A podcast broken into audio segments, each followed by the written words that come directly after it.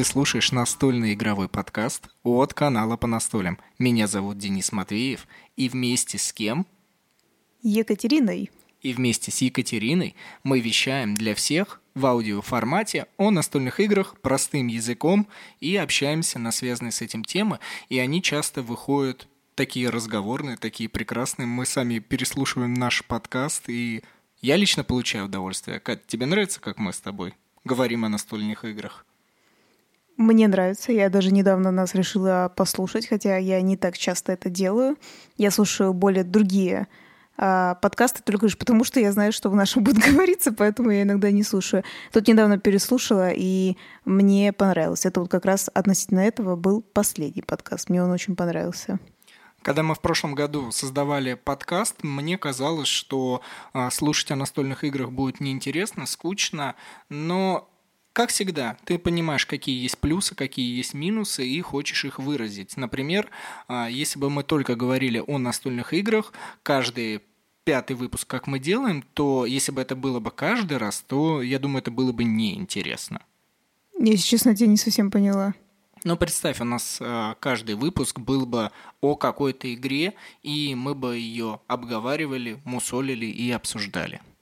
Все поняла. Да, это было бы неинтересно. Мне кажется, слишком много тематик есть в настольных играх, и около того, что их нужно обсуждать, говорить, рассуждать. Поэтому, да, кроме этого нужно... Ну, кроме самих игр, надо что-то около этого говорить. Да, мы не замыкаемся, мы расширяем кругозор и пытаемся вклинить настольные игры, ну, наверное, в такую повсеместность, где, по сути, их и не могло бы быть. Даже, наверное, можно было бы совместить настольные игры и готовку – Слушай, наверное, это какая-нибудь отдельная будет часть подкаста. Не в этот раз, но как-нибудь с тобой поговорим и, может быть, обсудим действительно, как это будет. Но прежде чем мы начнем, как всегда, мы начнем вам говорить, что мы поиграли, какие партии настольных игр у нас были и кратенькие наши впечатления в звуковой форме. Кать, в какие мы игры сыграли за прошлую неделю? Давай, вспоминай. Ну, например, я могу сказать, что мы сыграли в игру «Лавинья». Я начну с нее. Лавинья от слова лава или какое-то еще? От вина. Да? Ты, слушай, у нас, у нас диалог с тобой такой. Вопрос-ответ, вопрос-ответ. По-моему, да, просто так. Лавинья ну, наверное, это на каталонском либо испанском обозначает вино. И что же мы там делали? Давай. Ну, ты можешь, кстати, попробовать э, английский, как бы вариант сказать, нет? Вайн. Все? Все. Ну, это вино же, как я помню. Да. Ну вот и все, значит, для винья, вино, все правильно, игра просто вино. Ну, да. Какой-то бред, какой-то бред уже на фазе а, названия игры на нас, как на русскоговорящих людей. Что касается касательно, касательно самой ага. игры. Она же касается по касательной. Игра представляет из себя, что вы берете на себя роль а, молодого человека или молодой девушки, которые хотят а, продавать лучшие виноградные как это называется, не зернышки, виноградные лозы. И их есть там четыре типа. Вы это закатываете все в бутылки, отправляете в погреба, и после этого получаете очки престижа.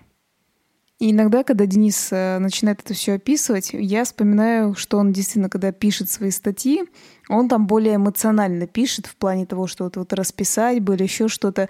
Когда он начинает сейчас говорить, вы берете роль на себя мужчины или женщины. Ну, то есть там на карточках действительно они нарисованы, но просто так смешно слушать, знаете, как будто это на что-то влияет. В данной игре это ни на что не, не влияет, это просто цвет твоего мипла и, ну, условно, визуально, кто тебе больше нравится. Ты сейчас звучишь как сухая, просто сухая женщина, как вино. Пол, пол, ты даже не полусухой, ты сухое вино. Забавно. Ну тогда ты точно это как оно там полусладкое или есть сладкое полностью вино? Но пускай я буду действительно сладким вином. Да, мне нравится обсудить, мне нравится ввести в курс дела и немножко добавить атмосферности даже настольной игре. Я не знаю, вот ты, наверное, действительно, когда садишься играть на столку, ты не представляешь себя тем, кого задумал автор. Хотя на многих страницах, на первых страничках а, каждой игры прописывается некая информация, чтобы игроки почувствовали, что они вообще будут делать. Ну, вообще, мне, как бы, как сказать, мне нравится, на самом деле, история. Например, я вспомню про Рут, про которую мы по сто раз повторяем. Мне очень нравится история. Но просто в некоторых играх, например, как в этой, все таки не влияет ни на что. Мне просто, например, нравился дизайн, нарисованные вот эти люди. Они просто были достаточно прикольно нарисованы, и все, вот это можно рассматривать, но это никак не повлияет именно на игру. На игру повлияет только то, где стоит ваш человечек, в какой очереди. Если он будет стоять в конце всех, он всегда будет ходить. Поэтому очередность хода в этой игре не определяется по кругу, она определяется только там, где стоит человечек, мипл. Ну, я думаю, прям сильное обсуждение этой игры не надо в плане того, что что и что, как сказать, не что как делать, а как раз именно сам ход действий, да, не нужно обсуждать. Просто можно сказать, что мы должны собрать много винограда, определенного или разного, там есть условия. Это надо увидеть на нашем, видно, скором видео. А когда оно будет, на самом деле, мы не знаем, но оно будет скоро, мы так думаем. Вот, и сделать из него вино вот так вот. Да, на самом деле только вкратце, что игра до пятерых игроков, необходимо собирать карточки в наборы, и при этом нужно иногда спорить с игроками и отбирать нужный тип винограда у других игроков, то есть здесь легкое-легкое соперничество присутствует, но при этом оно не напрягает. Ну, вообще, меня, в принципе, соперничество редко напрягает, только если ты, конечно, прям сильно что-то делаешь такое супер забирающие карты, как раз там есть соперничество. Оно не совсем напрягает. В принципе, ты просто когда отбираешь карту, которая мне нужна, она это все-таки напрягает. Но ну, не настолько. Да, не настолько. Для наших э, слушателей я скажу лишь одно, э, то что игра рассчитана от 8 плюс игроков, то есть для детей, и это интересный аспект, потому что игра в принципе про создание вина, и это же алкогольная продукция, но в Испании сделали так, что и дети могут играть, по сути, Пить. в игре... Нет, там такого не написано, э, только рассказывается о том, как можно создавать вино. Вот. И, в принципе, на игровой процесс, конечно же, это никак не влияет, но все-таки, как вы считаете, интересный факт или нет? Мне кажется, это интересно, вот такой культурный аспект. Я могу сказать тебе вот что интересно. Я только что об этом думала в голове, что сказать про 8 плюс, и ты это все, в принципе, сказал. То, что я именно подметила на видео, скажем так, оно такое есть у меня маленькое в конце рассуждение, что удивительно, несмотря на то, что это про ну, как, как ты правильно сказал, что не совсем про алкоголь, как бы виноградик собираем, да, и что-то преображаем. Не надо же ребенку обязательно объяснять, наверное, что такое вино. Ну, скорее всего, 8 плюс не надо объяснять. Но, тем не менее, алкоголь, потому что я все время вспоминаю игру Бака Танка, которая каким-то образом имеет рейтинг 14+, и меня это раздражает дико, хотя там всего лишь на верю-не верю игра, и там прикольные животные, детские нарисованы. И меня раздражает, что такая игра... И вот ей не дали, знаешь, рейтинг даже не то, что 8, наверное, какой-нибудь 6 плюс. ей 14 плюс, а игра про вино 8 плюс. Вообще, опять же, знаешь, я так задумалась, это дополнительно, я там такого не говорила, но правда, скорее всего, действительно зависит от э, законов в конкретно какой-то страны. То есть есть вот эти вот, которые да, определяют для детей, какого возраста что подходит, и они в этом не видят ничего плохого. То есть это не совсем про то, что как ты думаешь или я, да, условно с российским менталитетом, а как видят это, это видят испанцы. То есть их вот какая-то, как это сказать, те, кто занимается вот э, рейтингом для детей, да, как-то так. Вот так. Друзья, напишите прямо здесь и сейчас во ВКонтакте в комментариях, либо где-нибудь нам в личные сообщения, в группе, я не знаю, где захотите, там, где вы это слушаете.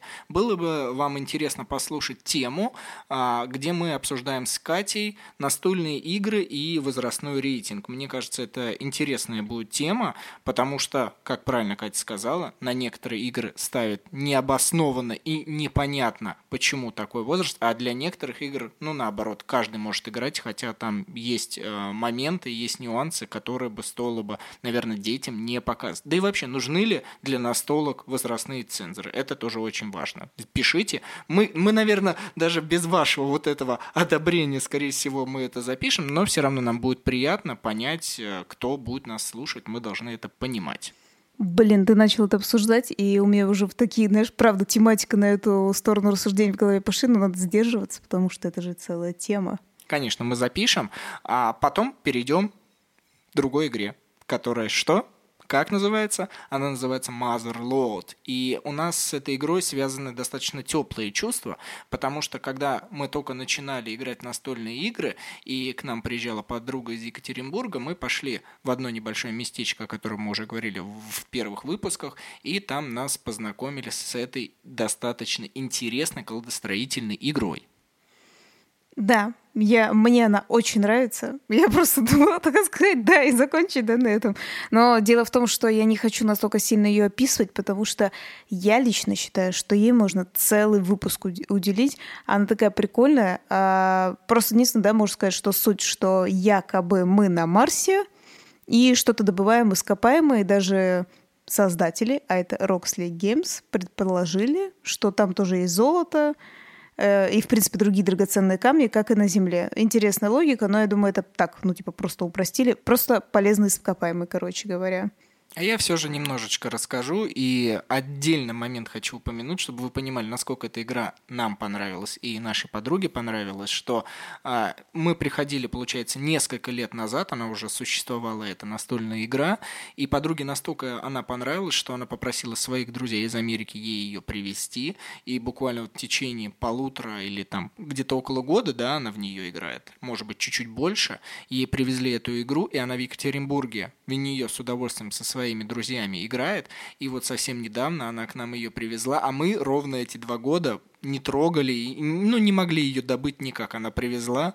Естественно, она с нами очень агрессивно сыграла в плане того, как профессионал, но те самые первые чувства, они все равно остались, но при этом и у меня лично появились минусы к этой игре, которые я не замечал несколько лет назад.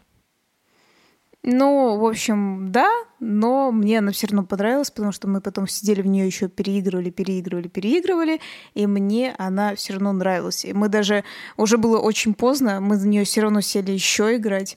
И я, кстати говоря, даже не хотела спать. Знаете, бывает, что ты уже утомляешься, но доигрываешь, потому что, ну, типа, надо доиграть, да, хоть кто-то выиграл и так далее. Азарт это называется, Катя. Но э, именно вот в эту игру я даже вот усталости не почувствовала и сна. Вот ты, например, почувствовал сон? Я только хотел сказать, да не перевыигрывали. И все, да, эти скороговорки теперь новые. Слушай, хорошая идея, надо придумать скороговорки про игры и настольные игры, в общем. Может быть, когда-нибудь мы это придумаем, но мы уже придумали свои собственные стикеры в Телеграм. Обязательно переходите, распространяйте их, потому что там основные эмоции как нашего канала — это местные наши мемы, но я думаю, каждый настольчик их, их может прочувствовать и в нужный момент обязательно их отослать другу, подруге, жене, кому угодно, чтобы выразить, насколько игровая ситуация сейчас плоха либо хороша. Я тут подумала уже давно, на самом деле, что Денис самый лучший саморекламщик вообще. Я не знаю, ну, возможно, есть еще какие-то такие люди. Денис самый лучший саморекламщик. Не так давно мы гуляли э, с нашим другом одним и зашли попить кофе. Я отошла там кое-куда посмотреть. Ну, связано это с кофе, там много кофе, в общем-то. Я куда-то отошла посмотреть, возвращаясь, мне друг рассказывает о том, что а, а, я спрашиваю, что, как у вас там дела, разобрались вы, что брать с собой? И мне друг говорит, что Денис тут отлично занимается саморекламой. Я говорю, в смысле, вы же должны брали брать кофе? Он говорит, да, но он еще рассказал про э, стикеры, рассказал про подкасты, говорит, и тут уже люди подписались на подкасты. Просто Катя отошла на минуту, вообще буквально посмотреть зерна и вернулась тут уже, блин, на подкаст подписывается. Во-первых, я тогда передам привет этим людям, скорее всего, они слушают. Привет, вы классные ребята, спасибо, что слушаете. И все остальные, те, кто слушает, вы огромные молодцы, спасибо вам большое. Но, ну как, сам себя не прорекламишь, никто. У, у нас с тобой, ты же понимаешь, что а, наш канал и наш подкаст не сильно рекламируют, поэтому я не вижу в этом про- никакой проблемы. Хорошо, тогда я думаю, все-таки пора заканчивать и переходить на главную тематику. Да, кстати, давай переходить на главную тематику. Особенно это связано как раз с рекламой, социальными сетями, лайками, репостами. Давайте наконец-то это обсудим.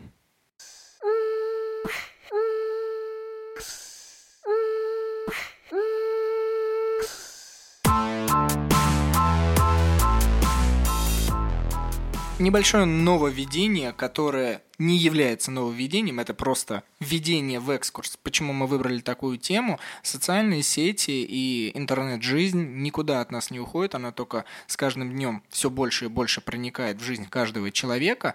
Настольщик – это тоже человек. Поэтому у настольщиков тоже есть социальные сети, и мы решили с Катей порассуждать на такую тему, а какая лучшая социальная сеть подойдет для игрока в настольные игры. Для этого мы должны понять, что же тогда требуется для человека, который играет в настолки, и что же он должен получить от интернета. Конечно же, это должна быть некая полезность, из которой он будет черпать информацию о своем любимом хобби. И второе, это то место, в котором он мог бы обсудить э, с единомышленниками, с людьми или наоборот, э, с теми, кто против его мнения, обсудить все свои пристрастия и некие игровые моменты. Поэтому давай начнем по порядку, давай разделим, э, как мы считаем, какие есть социальные сети на на полезные и неполезные. И от этого уже пойдем. Давай начнем с каких? Давай с бесполезных. Ой, ну это ты сложно сказал, кстати. Я так даже не думала делить. Я думала просто сказать все, что есть более-менее известное. Ну, может быть, даже малоизвестное тоже будет. Я бы разделила известное на малоизвестное, если честно. А ты хочешь, вот, чтобы мы вкусовщину свою на потом оставили, на конец подкаста, или вот сейчас пока полная нейтраль? Я думаю, давай тогда вот так выберем. Тогда не будем делить на полезное и бесполезное, поэтому, потому что это вкусовщина, это только наше мнение. Да, конечно, я про это как бы более-менее имею в виду. Какая социальная сеть вот прямо здесь сейчас тебе приходит в голову? Ну, смех смехом я решила, лично я в голове вспомнила именно для русскоговорящих, э, я лично вспомнила сайт Тессеру. О, ты взяла старичка, и почему же? Почему? Хотя я с тобой согласен, но мне, честно говоря, несмотря на то, что это не моя самая любимая социальная сеть, мне в голову при первом упоминании пришел Инстаграм.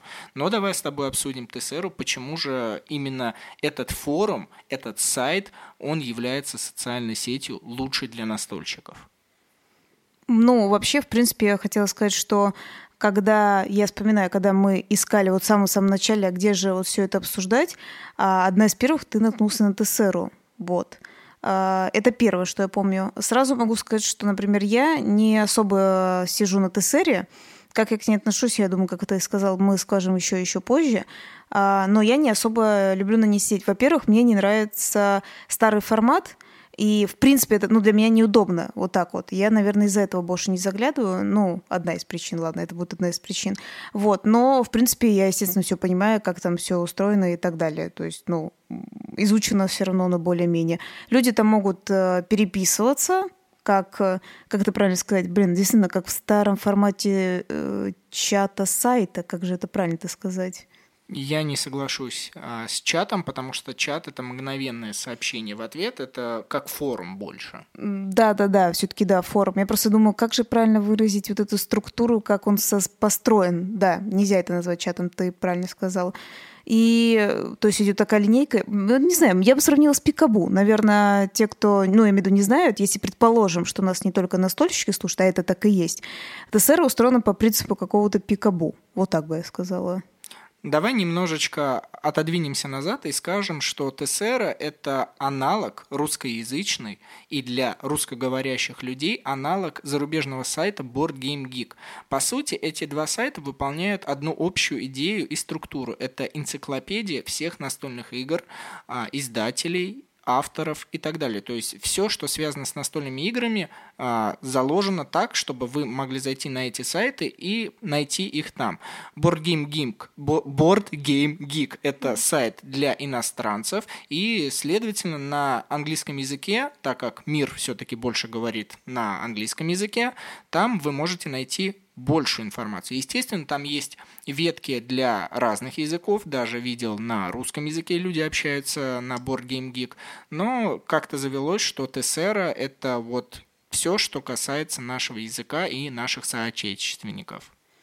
В принципе, ТСРу можно похвалить за то, что у нее на самом деле достаточно много информации, много игр у нее есть. Ну, то есть, э, в смысле, ты хочешь какую-то посмотреть игру, информацию о ней забиваешь в поисковике, и он тебе выдает разные-разные обсуждения, и то, что, например, локализуется она, например, или, в принципе, что кто-то в нее сыграл и решил о ней написать. То есть, вкратце, в принципе, можно прочитать.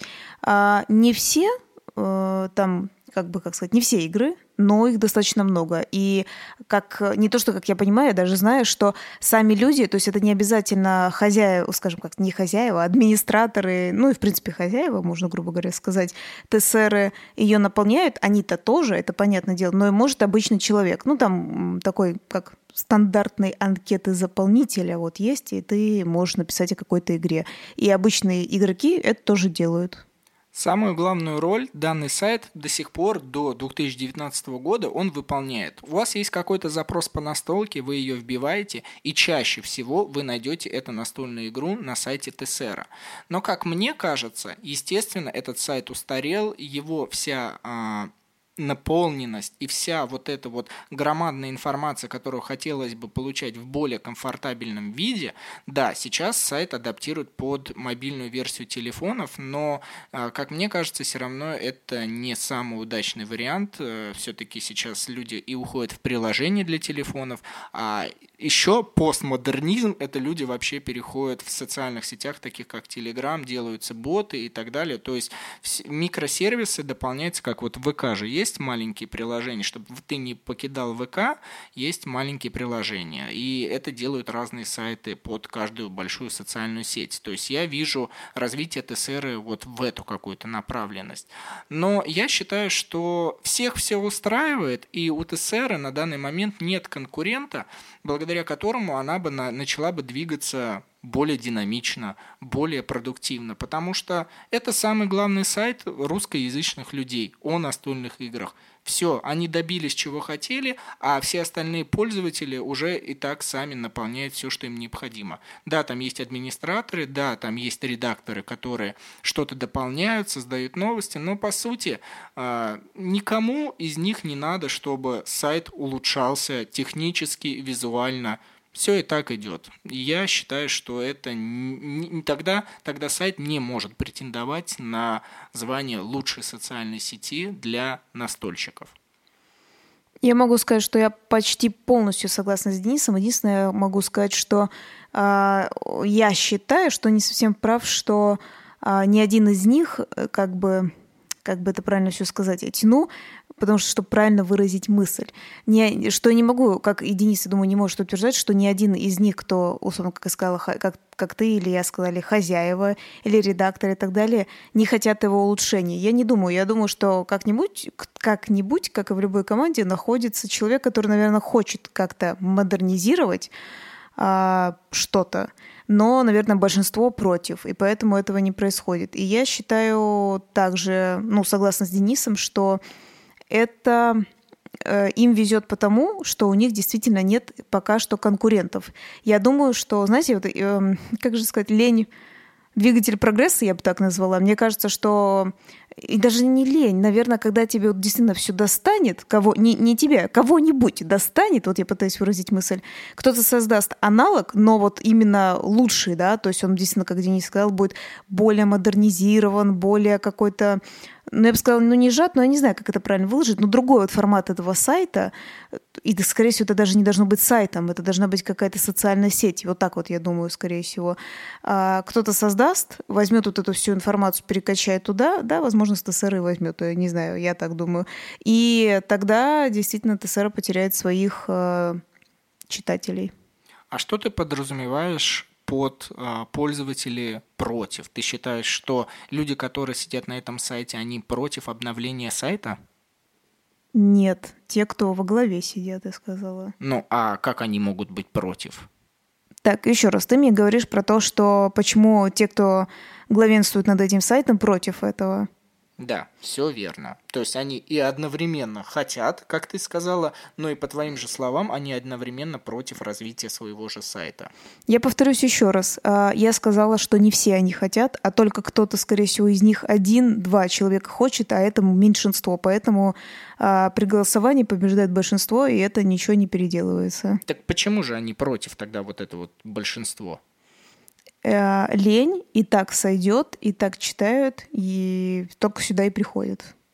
А пользователь, давай, хорошо, я тебя понял, что сами создатели сайта могут э, не, не развивать э, свой сайт, потому что им лень. А самим пользователям, как ты считаешь, необходимо это и хотят ли они?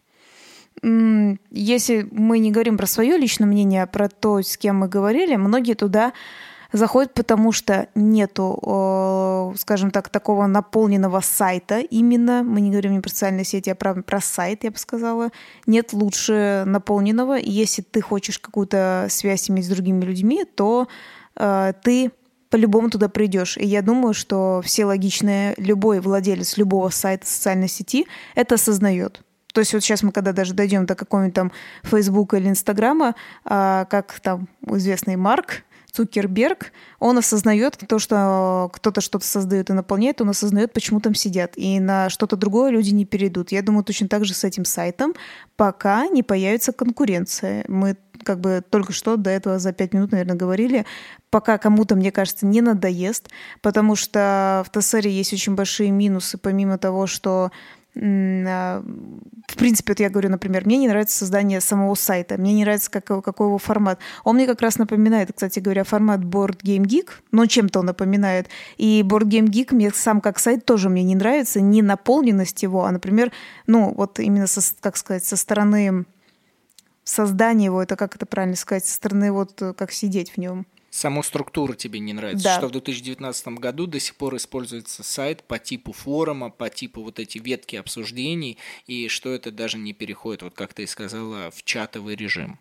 Да, я вот вспоминаю вот такой вот э, формат, в том-то и дело. Я когда... Дело в том, что когда я помню, ты мне показывал Board Game Geek, а потом ТСРу, я так удивлялась, что они так до сих пор выглядят, потому что мне, знаете, это прям напоминает э, такие лохматые нулевые, какие-то школьные года, причем совершенно даже не старший класс, а такие средние, когда вот я помню, такие были сайты, и ты такой познаешь интернет, и ты такой, вау, вот такие вот форумы. И я это вижу сейчас, в том-то дело, когда мне уже овер много лет, короче говоря. Поэтому для меня это странно, что ни тот, ни тот сайт вообще не модернизируется. Возможно, со мной не согласятся, кстати, можете писать комментарии на это, но для меня это, ну, старье, учитывая того, что э, появились такие сети, ну, я, грубо говоря, чуть прискочу, как ВКонтакт, Фейсбук, даже отвратительная сеть, как ТикТок, для меня отвратительная сеть, но это все появляется, да, скажем так, пусть будет ТикТок развитие для немножко без мозгов, короче, людей, ладно, это грубо скажу,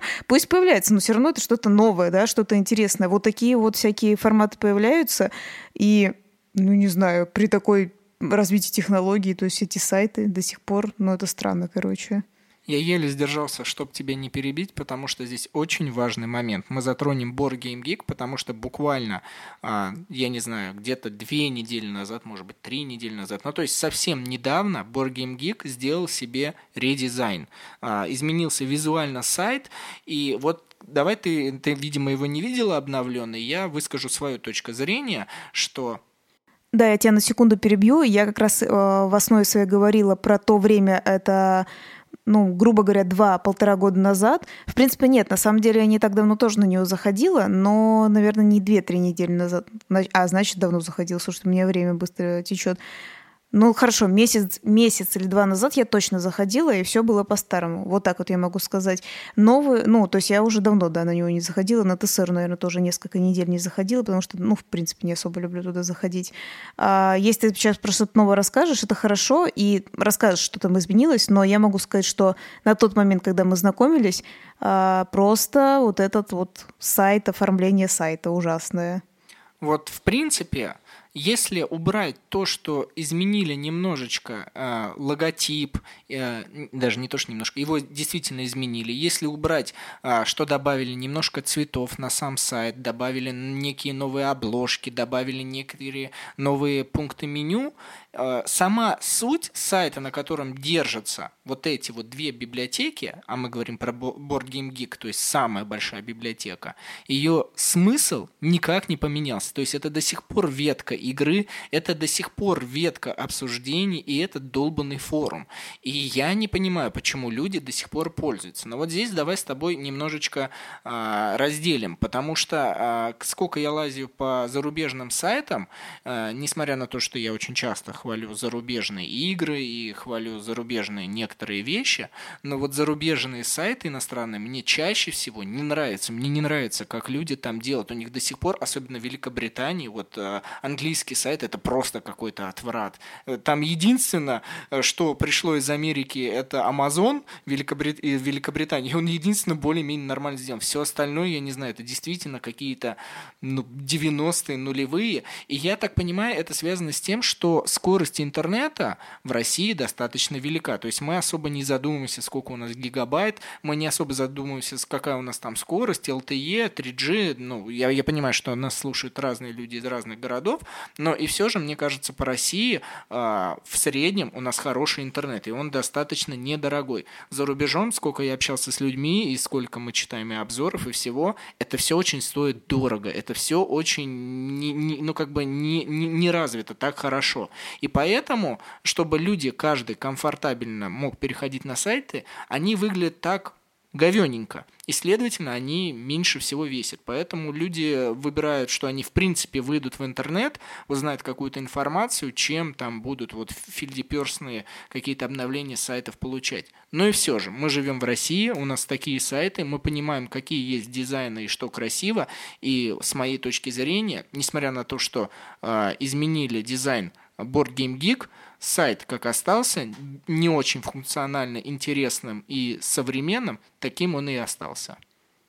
Но по итогу ты сказал, что они что-то попытались сделать, что-то сделали, но все равно получилось не очень. Вот смотри, здесь главное слово «попытались» — это как бы с нашей точки зрения. Я думаю, ты потом посмотришь, ты тоже э, составишь свое мнение.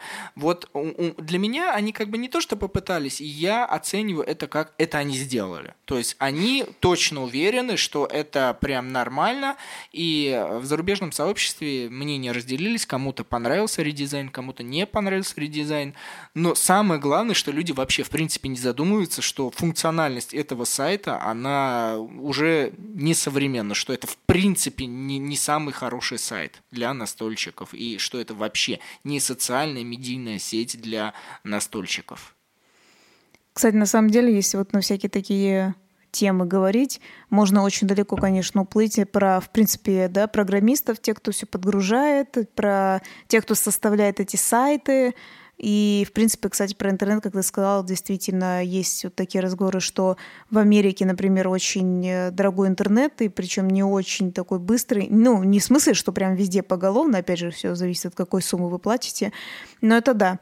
Хотя, вот я, например, смотри, вспоминать вот Европу, например, Испанию, Германию, где были, в принципе, почти более-менее, хотя не считать, есть один отель, это с отвратительным интернетом, да, но местами-то, в принципе, неплохой интернет был я думаю, что не очень корректно сравнивать а, отельные интернеты и частные домашние и с сотовых телефонов и просто домашние сети это абсолютно две разные вещи. Это да, это я согласна, к этому можно прицепиться, это я с тобой согласна. Но я подумала, и как, ну смотри, то, что мы пользовались, да, мы не пользовались вот таким, как люди ходят, условно, обычные. Ну а другие все равно люди заметно сидят не только в кафе, но как бы, как и обычные мы, идем по улице, также сидят э, в телефончике, наверное, что-то грузишь же все равно. Да, понятное дело. И им интернета хватает в основе своей на социальные сети, чтобы там пользоваться. И я думаю, давай перейдем к следующей социальной сети, а, в которой тратит огромное количество времени, огромное количество людей. И это то, что присвоил себе Марк Цукерберг, это Инстаграм. Да, это та самая сеть, в которой выкладывают много фотографий, красивых, некрасивых, а, в которых люди выкладывают себяшки, чтобы показать, что они существуют, или написать какой-то очень длиннючий следующий пост, какие там все непонятные или наоборот что-то объяснить.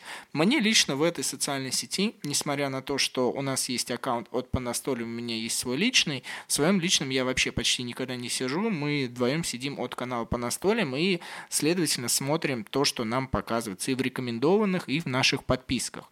Там есть и игры, там есть и какие-то люди, связанные с играми, но вот мне до сих пор единственное, что просто нравится тупо залипать, и здесь самое главное, это тупо, вот я хочу акцентировать по своему мнению тупо, это как готовится еда. Мне это очень нравится, эти быстрые видео, а, как за пару секунд приготовления чего-то такого съедобного. При этом я не использую это в повседневной жизни, мне просто нравится позалупать немного на ускоренное видео готовки еды. Я хочу сказать, что Инстаграм, как бы я тоже ассоциирую больше просто с фото, да, там, да, есть вот эти всякие маленькие истории и так далее, э, которые ты, например, больше всего делаешь, я вообще не люблю их делать, но, пожалуйста, кстати, почему-то люди их больше смотрят. Э, так показала практика, да, даже не то, что теория, так показала практика, правда. А мне нравится действительно то, что там есть фото в плане того, что ты можешь посмотреть коробку, компоненты, это мы говорим, естественно, о настольных играх, да, понятное дело, а, в принципе, на людей посмотреть, которые в нее играют, да, и краткий пост, совершенно краткий пост, там два-три предложения, маленьких, несложно сочиненных предложения, да, и, конечно, всякие хэштеги, которые вели, чтобы удобнее это все находить. Я считаю, вот именно вот это и есть идеально для Инстаграма, ну, как бы предел. Ну, наверное, там, конечно, могут что-то еще придумать, имею в виду, как они ИГТВ, да, вот это создавали на, не на короткие вот эти сторис, а на огромные, да, вот эти видео, то, что они создавали. Но э, лично для меня я ассоциирую это как реально фото и маленькое описание. Ты уже говоришь о своем мнении. Мы, я думал, что мы это в конце выразим, но мы обязательно еще чуть больше об этом поговорим, о своем мнении после где-нибудь там под конец выпуска. А, что касается истории, я считаю, что истории для настольщика, да и в принципе для любого пользователя Инстаграма, это хорошо тем, что там не особо приукрасишь свою жизнь. Можно, конечно, показать какую-то э, очень большую, качественно наполненную коробку с компонентами, да, и сказать, смотрите, как классно, все, я себе купил там за 200 миллионов долларов эту настольную игру. Но по сути это что-то быстрое, что-то мимолетное, и эта социальная сеть, она в принципе построена на мимолетность. И то, что ты говоришь, что истории смотрят чаще, потому что их сверху показывают, что вот сейчас у такого-то аккаунта вышла новая история. А вот сами посты, которые в виде фотографий, их могут не показывать. Знаешь почему? Почему? Потому что сейчас во многих социальных сетях, и мы с тобой это обсудим, э, есть такой элемент, как умная лента. А, умная лента, да, но умная лента сейчас еще не совсем точно понятно, как она работает, кстати. Вот поэтому многие, многие и многие посты разных людей не показываются многим остальным людям, подписчикам и так далее. Это самый на данный момент сложный и непонятный механизм, который знают разработчики, но который не знают люди, не знают блогеры, э, не знают, как это употреблять. Конечно же, есть какие-то основные элементы, которые нужно отыгрывать, чтобы твоя фотография либо твое видео попало вот в эту умную ленту, и тогда тебя как-то прокрует, и это вообще может вывести в топы, и это будет популярно и очень интересно многим, скорее всего. Но вот нам, как блогерам, например, в Инстаграме в том же самом, это не всегда подходит, и истории в данном случае это вот есть огонечек, что вышла новая история, люди нажимают и смотрят. Ну да, в принципе, мы так и сказали. Очень много людей сидят в Инстаграме, очень много иностранцев сидят в Инстаграме, да и наших пользователей очень много сидят в Инстаграме. Мне кажется, про нее можно, в принципе, заканчивать говорить, потому что... Нет, нет, нет. Знаешь почему? Потому что мы не обсудили, а, лучше ли это настольная сеть для игроков. Смотри, в ней есть картинки, да, то есть э, игрок может у издателей посмотреть а, новые игры. Он может отправить сообщение другим своим игрокам, что «О, давайте поиграем». Он даже может запустить прямой эфир и, ну, если очень сильно захотеть, э, сыграть с кем-то через сообщение и по видеосвязи в какую-то настольную игру. Ну, звучит не идеально – ну, не знаю, мы некоторые из этого пробовали. Я все просто задумываюсь о том, что почему ты так решил резко, потому что, то есть, ты с э, ТСР и Board Game Geek все понял, да? Я как поняла, ты подвел итог? Нет, я не подвожу итог. Мы с тобой рассуждаем перед микрофоном, а, какие есть плюсы у каждой сети и насколько это действительно может быть лучшей социальной сетью.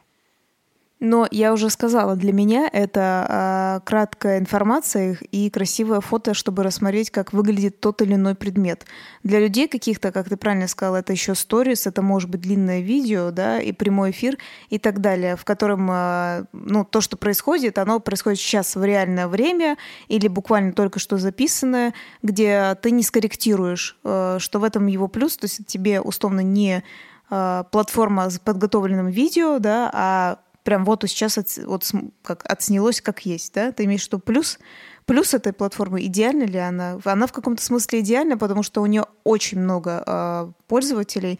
Э, хозяин Фейсбука, э, неважно, придумщик, не придумщик, мы не будем это обсуждать, э, выкупил это у других людей. Это он не придумал, он это выкупил. Кстати говоря, скоро, возможно, мы увидим, что Инстаграм будет подписан что-то там который с приписью Фейсбука, чтобы больше людей в Фейсбук заходили и помнили про это. Вот. Так что я хочу сказать, что придумали вообще это другие ребята. Он не глупый человек, он у них выкупил, и сейчас на этом рубит большие деньги. Наверное, да, в каком-то смысле это очень хорошая платформа, потому что люди на ней сидят.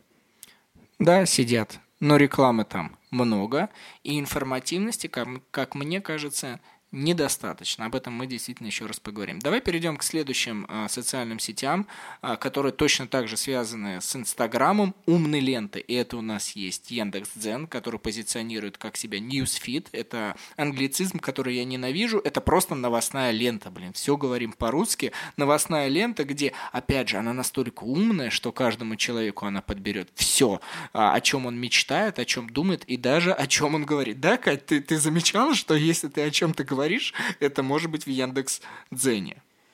Как меня достала эта сраная прослушка. Я даже скажу вот такое грубое слово. Отключаешь микрофоны везде на своей технике, и все равно что-то где-то всплывает.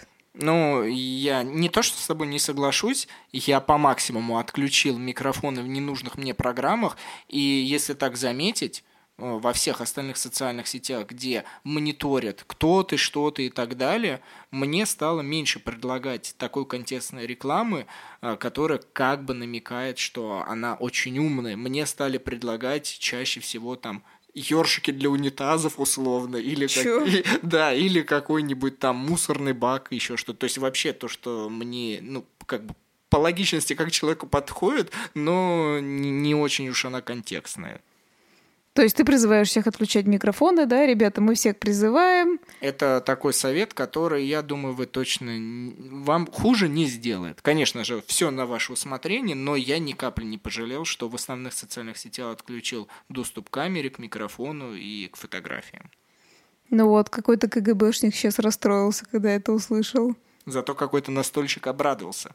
Вернемся с тобой к Яндекс.Дзену. А, достаточно молодая платформа, и на ней не так много а, блогов, связанных с настольными играми. Если вы ведете настольные игры, увидите ну 5, 6, 7 штучек. А, не все они начали так активно их свои каналы развивать, они до какого-то момента дошли и перестали выпускать. Есть наш канал. Есть еще пару других, если захотите, вы, конечно, о них узнаете, просто их рекламировать я не хочу. Но э, в чем, знаешь, минус? Во-первых, ты э, надеешься полностью на умную ленту. Здесь от человека очень минимум что зависит. Во-вторых, отвратительный поиск. Прям найти нужную вам информацию на той же самой ТСР вы больше узнаете о настольной игре конкретной, чем на Яндекс.Дзене. И даже потому, что если вы вобьете в поиске Дзена конкретно настольную игру, не факт, что он вас, вам выдаст эту информацию, хотя написание статьи о ней, например, было. И еще в ней нету никакого социального взаимодействия друг с другом, кроме как а, подписи комментариев в каких-то статьях и нарративах. Ну, вот да, я с тобой согласна частично в каком плане. Например, как ты правильно сказал, на ТСР хорошо сделан поисковик. Кстати, очень большой плюс, да, все-таки давай уже параллельно вспоминать, а то иначе мы это все забудем. А, ты выбиваешь конкретную игру, как я сказала, кстати говоря, я об этом раньше говорила, и тебе выдается вся информация, которая была, да, там прям, они даже разделяют, кстати, ее как на например, отдельная статья про локализацию, отдельно про конкретную эту игру, отдельно про обсуждение, отдельно, что, может быть, на там турнире, да, было что-то такое. В чем дзен? Кстати говоря, я не знаю, хотел ты подметить или нет, там есть поисковик, но этот поисковик идет по каналам. Я, например, Денис тут решил мне прорекламировать не так давно, я даже не знала, что это будет э, делать. А, я пишу про кофе, в общем-то. У меня канал такой. И суть в том, что у меня ну, неважно, как он называется. Если вам интересно, вы можете, конечно, посмотреть в других э, социальных сетях и подписаться, почитать, по крайней мере. Но это не важно, что... Ты прям интригу хотел сказать. Да скажи, какой у тебя канал. Прорекламируй себе. Почему? Если вы любите пить кофе, Катя пишет настолько простым языком, это не в минус Кате, это наоборот в плюс, а, чтобы каждый человек для себя понимал, что кофейный напиток – это прекрасно, и даже перед записью этого подкаста мы выпили очень вкусный кофе из Гватемалы. Да? Ты да. согласна? Ну, ну что ты, ну что ты, ничего в этом страшного. Нет, не из Перу, а из Гватемалы. Нет, Перу. Мы с тобой еще... Я тебя спросила, это Гватемала, ты мне сказал Перу. Так, неважно. Я сейчас, сейчас э, мы тут начнем другой блок. Давай, прекращай. Так вот, суть в том, что у меня называется, так, так скажу, как раз Денис сказал, кофе по-простому. Это легко как раз и говорится о том, что я забиваю в поисковике слово кофе, и меня там нет. Там есть какая-то хрень, которая, например, а, какая-нибудь там женщина, это, кстати, для эксперимента можете пробить, у нее написано код кофе, и вот еще какое-то слово, к ней заходишь, никакого кофе, она там условно пишет, вот там рассуждаю о жизни и какую-то хрень пишет, в общем-то. Когда я писала, потому что для меня это важно, потому что я пишу на эту тему, да, как вот для вас настольные игры, ну и для нас настольные игры, для меня отдельная тема это кофе. Я писала в поддержку, пишу, что, ну почему, например, вбивая слово кофе, учитывая того, что я пишу ну вот все, что связано с кофе, кофе дома, кофе за границей, не знаю, кофем обмазаться, я все пишу про кофе. Почему меня нету? А, ну, они мне говорят, ну если же полностью забить, полностью, да, слово, вас легко найти, ну, точнее, полностью название, там не слово, там как бы два слова. А я говорю, ну, а при чем тут это? Вы выдаете, где слово кофе есть, да, ну, то есть канал со словом кофе, но канал не про кофе. То есть у них до сих пор не настроено вот этот алгоритм, который они постоянно его пресловутый этот называет, он не настроен идеально. В том-то и дело, что э, даже если вы в своем названии не указываете слово кофе, он может вас подумать, что вы пишете о чем-то другом, ну так, так может быть случиться с алгоритмом, и он якобы затормозит, он будет вас меньше предлагать, вот эта умная условно лента, она будет меньше вас предлагать любителям кофе, и все, вы потеряете аудиторию, а эта статья начинает влиять на другую статью и на другую и так далее, пока условно алгоритм не настроится и не поймет, что вы действительно пишете о кофе. Это очень сложно вот про это говорить. И при этом э, я читала комментарий, что молодой человек спросил меня, пишу ли я где-то в другом месте, чтобы почитать. Э, тем не менее, самое что интересно, в России, по крайней мере, все равно это на данный момент, э, как бы, как сказать, лучше для написания статей. Все равно у них более-менее именно редактор создан более-менее неплохо, и они, по крайней мере, им точно занимаются. Там больше именно проблема в том, что не в том, чтобы написать. Написать — это одно дело и выложить. Больше проблема в том, чтобы тебя нашли, тебя прочитали, а они условно говорят в прямом смысле. Вы рекламируете себя где-нибудь еще, на вас приходят, подписываются, и вот они же на вас подписались, вот они пусть заходят, ваши подписчики, и читают вас. А чтобы новую аудиторию найти, это очень сложно, это где-то делать, ну, как бы вовне этой системы. Катя высказала всю сердечную боль а, дзена со стороны блогера, поэтому вы знаете обратную сторону, как мы пишем. Но если рассматривать просто, как вы игрок в настольные игры и что вам может дать дзен, это новостную ленту, в которой может попасться что-то связанное с настольными играми, но не удивляйтесь, если там будут статьи либо а, нарративы, которые кричащие заголовки имеют, там топ 5 лучших игр. Если вы это любите, вот вы найдете радость во всем этом дзене, вам будут постоянно предлагаться самое лучшее, самое прекрасное и самое-самое красочное. И это не только связано с настольными играми, это будет и про машины, это будет и про, я не знаю что, про футбольные мячи, потому что дзен так построен, это достаточно, ну, желтушная лента, там, я не знаю, ну, где-то процентов 60 э, желтой прессы, которая была раньше просто где-то в новостных сайтах, сейчас это в дзене, и отсортировать для себя качественную информацию в этой ленте сложно. Но если очень сильно захотеть, то, конечно же, можно найти а, крупицы, и даже с нашим небольшим хобби вы обязательно найдете статьи, которые очень интересны и познавательны. Я просто единственное хочу еще сказать, что а, на самом деле на Яндекс.Дзене можно найти а, интересные авторские каналы, которые, ну, типа настольного нашего, да, по настольям, от того, как пишет Денис, я про кофе пишу, к примеру.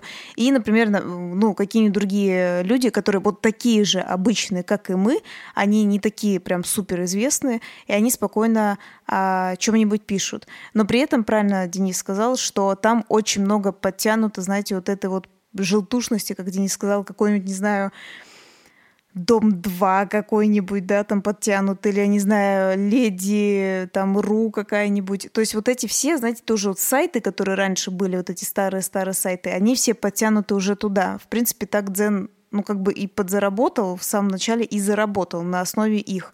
И вот, к сожалению, сколько с ними не разговариваешь, а, к сожалению, еще расскажу, они как бы не говорили тебе, мы больше за авторство, оригинал, приходите больше и так далее, это почти не работает. Вот серьезно, если ты не супер известный человек или у тебя не супер известный сайт, очень сложно там чего-то добиться.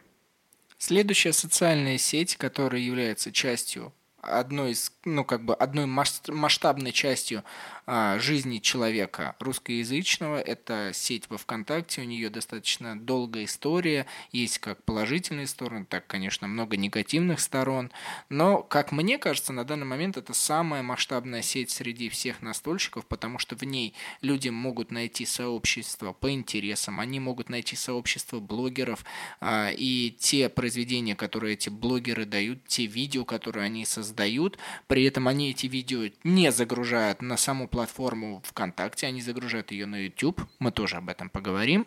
А, но, как мне кажется, эта социальная сеть одна из лучших для настольных а, игроков, потому что в ней легко найти все, что тебе хочется. Вы можете найти от магазина до небольшого сообщества, там, размером в 5-10 человек, которые любят конкретную эту игру из какого-нибудь маленького городка. Просто прописывайте в поиске, и вам ВКонтакте подберет. Вы обязательно сможете а, написать написать, причем в удобном для вас формате, вы можете написать в личное сообщение человеку, вы можете написать а, просто в обсуждении, вы можете написать в комментарии. То есть настолько много вариантов взаимодействия с другими людьми, что через эту со- социальную сеть очень легко выйти в мир офлайн и просто начать действительно получать удовольствие и играть в настольные игры с другими людьми.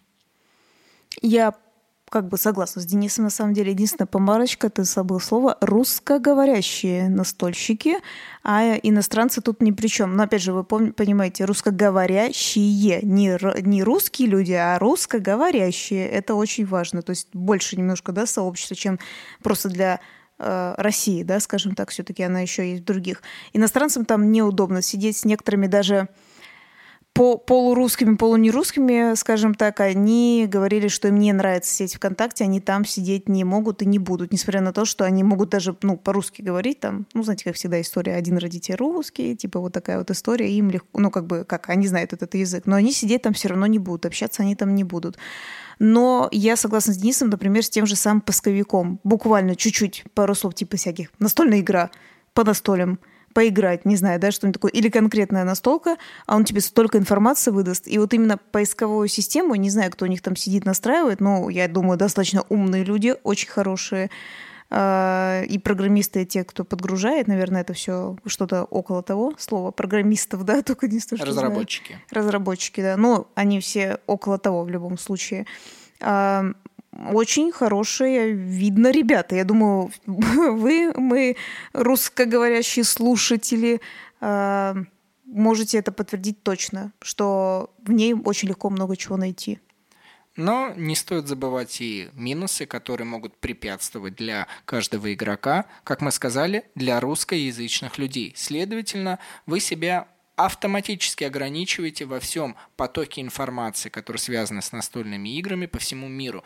Очень мало компаний, да я не знаю почти какие компании зарегистрированы во ВКонтакте, зарубежные компании, которые создают настольные игры, а, которые бы постили свои новостные ленты, и вы у себя во ВКонтакте увидели либо какой-нибудь новый пост, что а, компания Roxley Games или другая компания Arcane Wonders или еще какая-то выпустила новую настольную игру, и уже в ближайшее время ее переведут там на 50 языков. Ну, предположим. Во ВКонтакте вы только максимум увидите информацию от а, локализатора, переводчика, который скажет, ага, у нас вот анонс, там через месяц мы запускаем компанию под такой-то такой такой-то игре или игру выпустит такая-то, такая-то компания. Да, для многих людей русскоязычных это круто, это классно, но вы автоматически ставите себе рамки, которые вас ограничивают. Второе, что не стоит забывать, а, социальная сеть во ВКонтакте не, ну, как бы с последнего времени не всегда дружелюбна а, каким-то очень резким высказыванием, она не дружелюбна каким-то мемом и еще чему-то, поэтому каждое ваше действие а, необходимо продумывать наперед раз сто. То есть, если вы пишете во ВКонтакте какой-то комментарий, Подумайте, пожалуйста, сто раз. Это, в принципе, в жизни полезно, но во ВКонтакте особенно, потому что, да, определенные службы, они даже вот и этот подкаст могут прослушать, и личные сообщения, скорее всего, могут как-то прочитать, и много-много-много чего, что очень напрягает, и, опять же, та же самая умная лента, та же самая реклама, которая постоянно и везде, вот, уже где-то не самый лучший вариант даже для игрока в настольные игры уже где-то притаился опять КГБшник, да? Конечно же, все ваши сообщения читают, так что вы думаете, что вы там пишете, даже в сообщениях. В комментариях, если вы помните, за репосты даже можно сесть, если что, так напоминаем. Это говорится не к тому, что нагнетание красок, а дело в том, что, а, например, вы помните, у нас есть игра Black Оркестра, Орчестра, кому как нравится, иногда люди поправляют, поэтому я так говорю несколько. Вы знаете про игра про Вторую мировую. Нет ничего плохого. Игра так вообще, наоборот, не за поддержку а, на тот момент немецкой стороны, да, скажем так, а наоборот, э, вот э, вы против него, вы против него. И мы часто задумывались очень самое то, что что-то писать об этом ВКонтакте или нет. У нас там выложено, конечно, эти видео, и все время ты задумаешься о том, что кто зайдет к тебе и посмотрит при таких ситуациях, когда очень многие даже юмор или даже не юмор, а просто за твое личное мнение могут посадить, да, ты наоборот можешь сказать, да, есть такая игра, мы наоборот молодцы победили, а все равно все увидят, что, а раз ты думаешь, что молодец, вообще не надо было в нее играть, да, ну то есть можно с, вообще неизвестно с чем столкнуться, а эта сеть, и очень, я думаю, всем известно, что сдает своих. Плюс не стоит забывать, что а, во всех верхушках и где-то высоко-высоко наверху сидят люди более пожилого возраста, которые не всегда что-то могут допонять в новых технологиях. И не всем ты этим людям объяснишь, что настольная игра – это не азартная игра. Из вас никто никогда не задумывался о том, что а, вот во, во все то, что мы играем, это могут причислить к азартным играм и уже завести какую-нибудь статью. Вот по сути, не то, что даже Black Orchestra, а любую настольную игру, которая покажется странной со стороны определенным личностям, а во ВКонтакте их очень много, это могут привлечь вас как всегда. Кстати, вот недавно новость, помнишь, мы прочитали, что РПЦ посчитала настольщиков, э, э, ну не экстремистами, но очень проблемной молодежью и проблемными людьми. Если вы захотите, вы перейдите на, в, в наш Телеграм, я писал об этом свой пост, и то, что я об этом думаю, перейдите, прочитайте, это просто какой-то трэш. Ну, а еще, кстати, ты прикреплял статью, и, ну, то есть еще оригинал, не то, что там Денис только свое мнение написал, он прикреплял даже статью, но в Телеграме надо будет полазить вверх. Это мы потом, кстати, Телеграм вернемся, я думаю, да? Да, что? вот именно во ВКонтакте, именно эту статью я не стал писать по определенным причинам, по которым и так все знают, а это всего лишь статья, связанная с настольными играми и нами, как настольщиками. Да, я как раз с тобой согласна, что на самом деле, если захотеть, то, что мы видим, то, что происходит в нашей стране, можно привлечь абсолютно за любое. Правильно ты сказал, что, а, знаете, вот вы играете, не знаю, там, мне кажется, даже детская игра, знаешь, там про котиков и совенков есть там для детей такая, знаешь, типа считалочка и определяет там цвет. Мне кажется, если захотят, вообще даже к этому могут придраться и не то что штрафовать тебя, а вообще, скажем так, отвести в какие-то места и так далее. Я как раз хотела э, к симметричной такой э, платформе привести, я думаю, ты понимаешь, о чем я говорю, только она уже более для иностранцев, хотя там и русскоговорящие сидят, но она больше иностранная, это все-таки платформа, я хочу, хочу сказать про Facebook. Ну, давай мы ее не будем так долго мусолить, потому что она, в принципе, похожа э, смесь э, получается, и Инстаграма, потому что там много э, всяких фотографий, видео и прямых эфиров, и смесь во ВКонтакте. Действительно, это все-таки социальная сеть, в которой люди общаются, выкладывают фотографии и как-то взаимодействуют друг с другом. Вы можете написать личное сообщение э, прям кому угодно. Можете любимому своему автору в настольных играх э, написать за рубеж, он прочитает и, может быть, вам ответит. То есть границы здесь стираются, и вы взаимодействуете со всем остальным миром. Но для многих это может оказаться минусом, потому что там много интересного на английском языке, и в наших реалиях вот как раз старшее поколение почему-то сидит во Фейсбуке, такой продвинутый, я не знаю, почему, чем он так им нравится. Я лично использую Фейсбук чисто для связи за рубежом, чтобы вот общаться с друзьями, еще с кем-то. И, по сути, больше для себя я не вижу никакой полезности в сайте Фейсбука. Кстати, да, вот ты много что правильно действительно сказал. Я как раз бы хотела больше тебе задать вопрос, э, чтобы, ну, понимаешь, наводящие вопросы, чтобы ты ответил, потому что я а, знаю, как, ну, твоя страница Facebook выглядит и как там все выглядит. Я, например, не зарегистрирована там, мне это вообще не интересно, ни с кем я там общаться не собираюсь. Ну, в смысле, понятно, что твоей, твоей сети достаточно, чтобы связаться с какими-то авторами, а так другое мне и не нужно, да, как бы у меня там, хотя у меня там вот именно старшее поколение сидит. Вот это, кстати, что удивительно, действительно, как ты сказал. А, вот смотри, вот, например, я видела, когда ты, например, сидишь а, на каких-то в группах каких-то настольных игр, да, конкретно я имею в виду какой-то компании или какой-то даже игры. Вот тебе удобно, когда там они выкладывают пост э, о чем-нибудь, и вот пишут про игру или видео там прикладывают или еще что-то. Вот тебе, например, это удобно? А, сама тактика и направление Фейсбука мне не очень близко, но а, здесь я отмечу все-таки э, плюс от Цукерберга, то, что он и его команда настроили так умную ленту, что мне все, в принципе, все, что новое выходит, мне Facebook это обязательно даст. Если во ВКонтакте, а, кстати, я во ВКонтакте не пользуюсь умной лентой, я вообще противник этого, если была бы возможность, я где по возможности ее отключил, потому что мне нравится, когда хронология хронологический порядок, даже если что-то вышло в 6 утра, а я проверяю новостную ленту, предположим, в 11 вечера, я все равно постараюсь долистать до низа и увидеть э, то, что было с утра, нежели чем это вообще пропадет из моего поля зрения. Так вот, в, в Фейсбуке эта умная лента хорошо настроена, и все основные моменты, которые я действительно наблюдаю, которые я действительно останавливаюсь, это все мне показывается. Но минусом, я не знаю, для кого кого-то это важно или нет, э, может быть, для кого-то такой, ну, я просто игрок в настольные игры, и, по сути, для меня это не важно.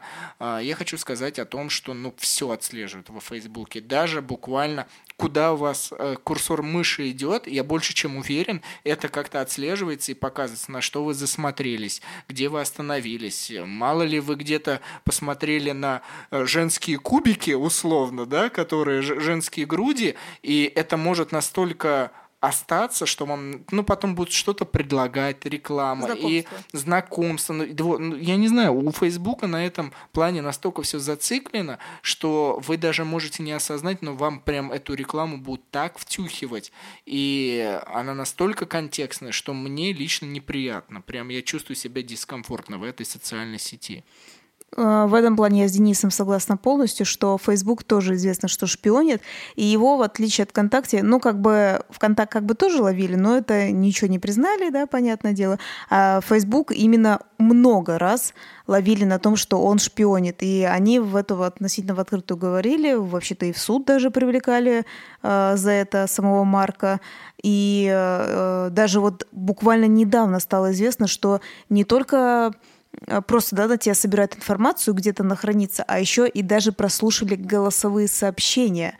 И э, как бы Марк сказал, что якобы люди подписывали это в начале как-то, что они готовы на обработку их э, голосовых данных, голосовых сообщений, Э, типа, что надо внимательно читать, что вы там подписываете, типа того. Это прям буквально недавно было, я имею в виду, что то его за одно поймают, то его за другое поймают. Реклама там действительно, кстати, заметно умнее, а еще, кстати, меня что пугает, я думаю, ты с мной согласишься, а, вы сами знаете, как и ВКонтакте есть такая штука, а, возможно, вы знакомы, ля-ля-ля-ля-ля, и там все равно, знаете, тебе плюс-минус э, хотя бы общего одного друга тебе прикрепляют, который, ну, прям, ну, у тебя есть общий друг, и, возможно, это твой тоже друг.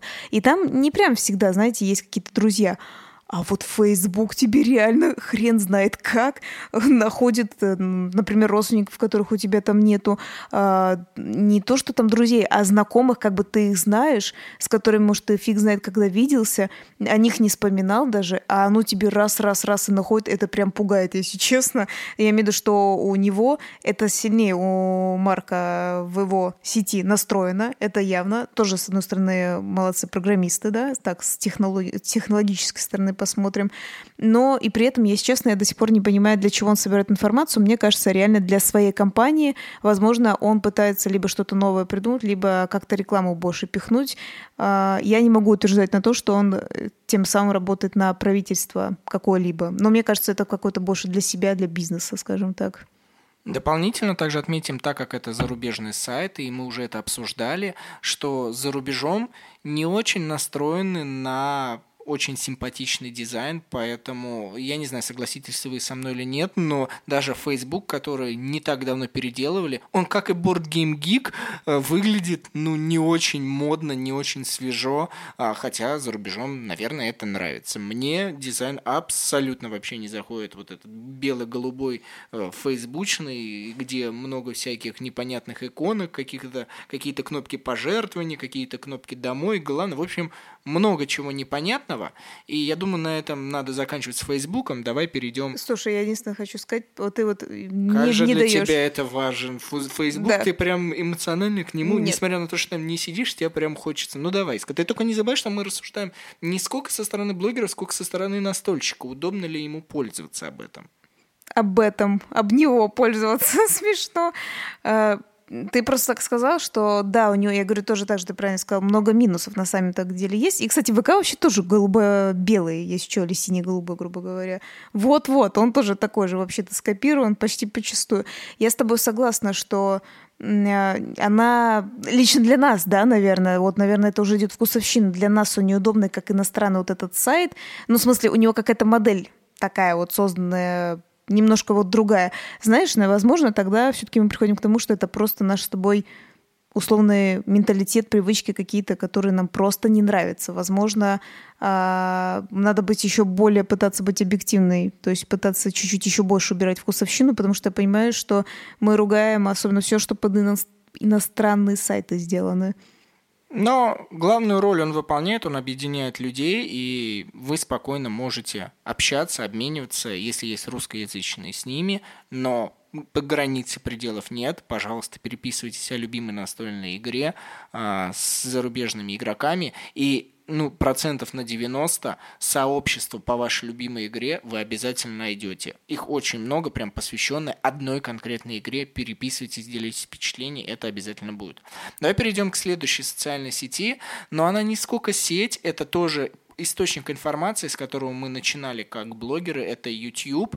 И, а, YouTube это вообще что-то отдельное, это некий медиа-хостинг, где огромное количество видео. Туда сейчас добавили тоже аналоги историй, которые дают некоторым каналам. Там добавили посты, которые можно делать. И вот это вот мне непонятно направление. Во-первых, а, потому что не всем блогерам вот эти плюшки даются. Это, это открывается лишь в какой-то момент количеству подписчиков. И вот здесь важно понимать, если вы как настольщик, использовать YouTube просто как а, поиск информации, это круто, это зачет, видео, вы все для себя понимаете, вы можете на любой вкус и цвет найти а, подходящий видеоролик, короткий, быстрый, динамичный, игровой процесс, летсплей, либо обзор, да все что угодно на английском, на русском языке. Здесь границ для вас нет, потому что YouTube это мировое пространство, где огромная куча информации, связанной с постами и с историями, чуть меньше, но и все же это тоже э, развивается. Но Главное отличие то, что обсудить это на самой платформе YouTube, кроме как комментариев э, друг под другом видео, вы не сможете. Во-первых, это не очень удобно просто общаться под комментарием видео. Приходится каждый раз это открывать и смотреть, ответили тебе или нет. Даже если приходит уведомление, ты все равно открываешь видео, тратишь на это интернет, и, и, и это все равно куда-то выходит вне вот этого удобного общения. А второе – кроме комментариев, до автора видео, до блогера или до какого-то канала не достучаться. И хорошо, если э, люди, которые для вас снимают видеоролики, они не зазвездились и готовы с вами взаимодействовать, они вам ответят через э, комментарий. Но чаще всего, когда кто-то пишет друг другу вот эти комментарии, люди на них в принципе могут не отвечать, и это все забивается, забывается, поэтому элемент а, как, как сообщество в YouTube настроен просто отвратительно для меня лично и как для игрока, и как для блогера эта социальная сеть абсолютно не подходит. Господи, как я не согласна здесь с Денисом, могу сказать. Вначале все было так хорошо, потом он, как всегда, завел свою машинку реактивную, и невозможно остановиться. Э, я как раз хотела бы вернуться сначала к комментариям. Я с собой согласна, что там невозможно переписываться друг с другом. Ну, там это все это сложно. Ну, типа, есть, да, комментарий, под комментарий начинается вот эта лента. Ее невозможно читать. Ее невозможно читать ни, по, ни пользователям, да, то есть, условно, зрителям, и самому создателю не, неудобно.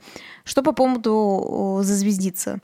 Вот в том-то и дело, в том, что обычно комментариев там так много. Я не могу сказать, что у нас настолько много да, комментариев, у нас оно еще все читается. Каналы не то что миллионники, все равно даже меньше, мне кажется, где-то от 100 тысяч, может, 50. Когда ты начинаешь писать очень много комментариев, в принципе, очень сложно всем отвечать. А, во-первых, некоторые Иногда ты не можешь, ты не успеваешь, потому что у тебя нет столько времени отвечать, уже правда. Некоторые вопросы откровенно, давай будем честны, тупые. А, потому что, ну, то есть все было в видео, и тебе это по сотому разу спрашивают. Это уже не хочется на это отвечать, учить того, что ты в этом видео говорил. Ты не сказал, типа, ну, если что, вот здесь вот так вот. Нет, ты это разжевал, объяснил. Тебе еще раз по сотому разу задается. Уже отвечать не хочется. Также есть в том-то дело, есть люди, даже если комментариев не так много, но условно, не знаю, там хотя бы до 50, да, некоторые не хотят его читать, они задают вопрос, один и тот же. Там, наверное, на этот вопрос ты уже даже два-три раза ответил, а они все равно тебе задают. Поэтому не надо говорить на блогеров, что они зазвездились. Я считаю, это ты как бы неправильно сказал. У них нет уже времени отвечать на это, потому что комментариев очень много идет. Так еще и некоторые люди просто по сто раз задают одно и то же, они не хотят сами вникать, сами читать. Что-то в голову пришло, типа, вот я задам такой-то вопрос. То есть я даже не буду читать то, что до этого отвечали, я просто задам и все. Я не буду нигде искать информацию и так далее. Никто не запрещает задавать вопросы, но как бы ты же зашел, ты же ищешь информацию, то ли ты невнимательно видео смотришь, то ли на что то надеешься непонятно, то ли ты реально зашел просто так с блогером попереписываться, задать вопросы, вот быстренько мне ответь. Какая разница, это настольная игра или, не знаю, какой-нибудь ну, условно, не знаю, даже не знаю, я, блин, хотела привести бьюти-блогинг, потому что он сейчас популярный, хотя это ничего не смотрю вообще. Ну, типа, э, например, девушка там красится и объясняет, почему она такой такой оттенок тени выбрала, она это все разжевала, а ей по десятому разу пишут, а почему ты такой оттенок, да, выбрала? Ну, типа, какая чушь вообще? Ну, это, к примеру, я еще что-то от настольного отошла.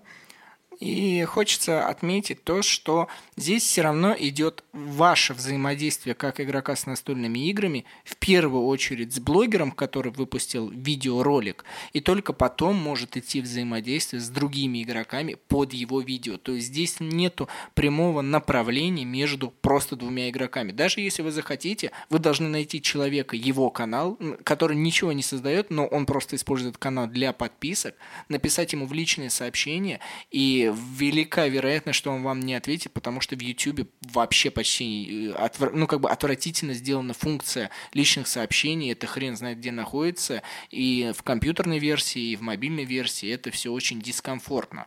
Так что я считаю, что YouTube нужен только лишь для того, чтобы понимать конкретно о настольной игре как базу информации, но никак, абсолютно никак э, взаимодействие с друг с другом. Для этого есть другие социальные сети, о которых мы говорили, и о которых мы сейчас перейдем еще вперед. Но последний момент относительно YouTube – YouTube, зараза, не всегда, опять же, с этой своей умной ленты, это, по-моему, еще хуже, отвратительнее умная лента, а, потому что, чтобы попасть в эту ленту, вы не представляете, сколько нужно всего знать, сколько нужно тегов и всяких названий пробить, чтобы вот именно вам в рученьке, а, в глазоньки ваши великие, а, чтобы все абсолютно нужное видео попало. Это очень сложно, и неудивительно, что у каналов есть огромное число подписчиков, но даже там э, больше половины их могут вообще не видеть.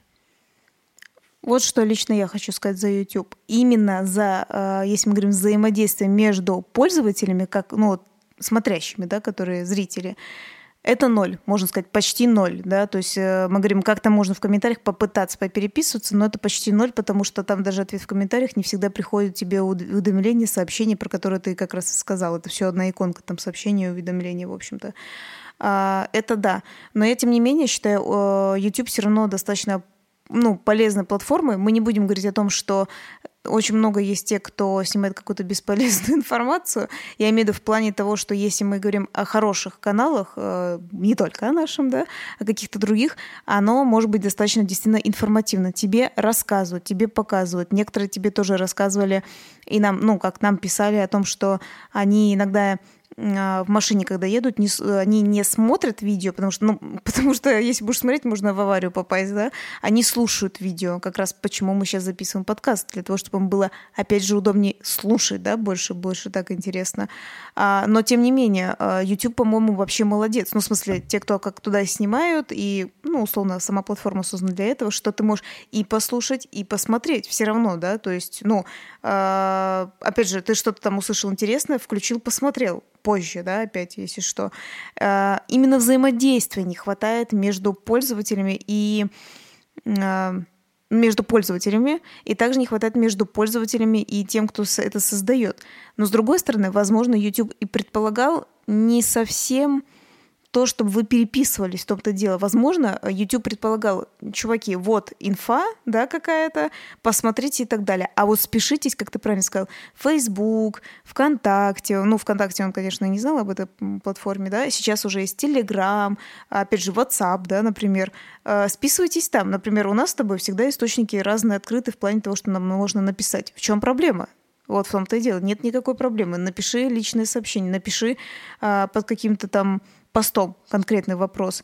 Э, если у тебя есть какие-то вопросы или, не знаю, пожелания, а на YouTube ты боишься не достучаться. Хотя на YouTube мы на большинство отвечаем, если, конечно, не считать какие-нибудь одни и те же вопросы, так, да, скажем. Так что зря ты напал так сильно на YouTube. Я лично считаю, очень информативная платформа а, со всех сторон.